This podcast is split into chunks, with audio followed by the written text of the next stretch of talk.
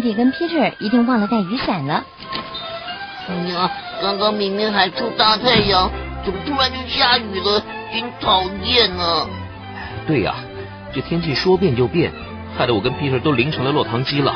谁叫你们出去的时候不带雨伞？我们怎么知道会下雨嘛？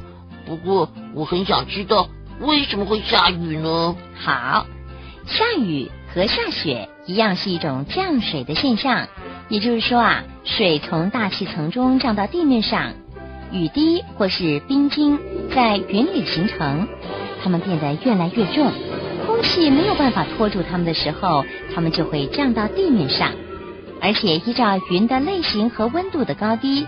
降水可能是毛毛雨，也可能是雨夹雪或是冰雹，这几种降水的颗粒大小都不一样哦。哎，你们知道吗？雨还分有类型哦。啊，雨还分很多样啊，好好玩哦。温热的空气在云里随着风上升，当空气冷却以后，水蒸气凝结就会降雨。雨分成对流雨。地形雨和风雨，温暖的上升气流形成的积雨云会降下对流雨。地形雨是气流受力上升到山脉上空凝结成云以后所形成的。风雨是冷暖风相遇的时候产生的上升气流所形成的。嗯，那刚才心迪姐姐说，在云里面形成的雨滴和冰晶又是什么呢？啊。在温暖的热带云是暖的，当小水滴凝聚变大降落的时候，就会形成雨滴。在热带以外的地方啊，雨滴通常开始是冰晶。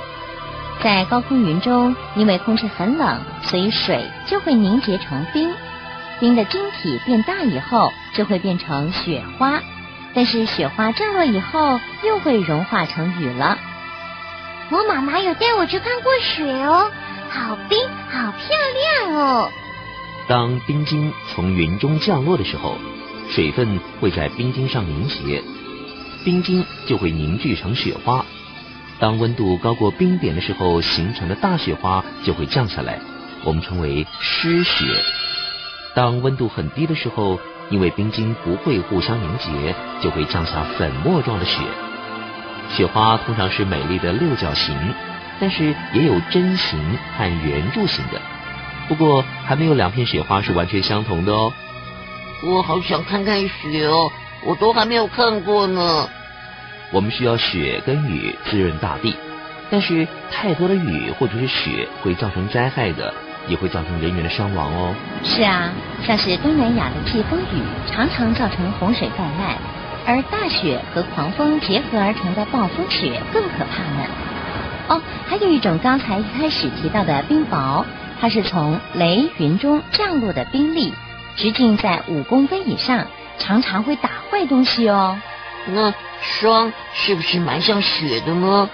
没错，空气中水分凝结的时候，会在地面上覆盖一层白霜。这种长而尖的针状结晶体，是因为潮湿的空气流过非常冷的表面上空而形成的。当露水结冻的时候，在玻璃表面会形成结霜，也就是我们冬天常在车上看到像羽毛冰痕迹。我知道有很多地方很少下雨，那那里的人怎么办呢？干旱的地区啊，有时候会使用飞机向雷云撒一些小化学晶体，这些小晶体可以让雷云降雨哦。哇，还能够人造雨哦！真奇妙！干旱的地方缺雨，可是台湾呢又常常下雨。安迪哥哥怕下雨，那你以后要常常带雨伞喽，免得又被淋成落汤鸡啦。哎，对。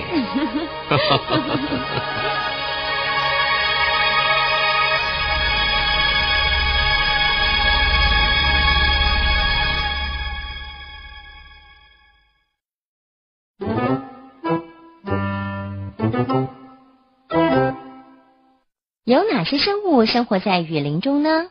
它们要怎么样适应多雨的天气呢？我们一起到下一个单元去看看吧。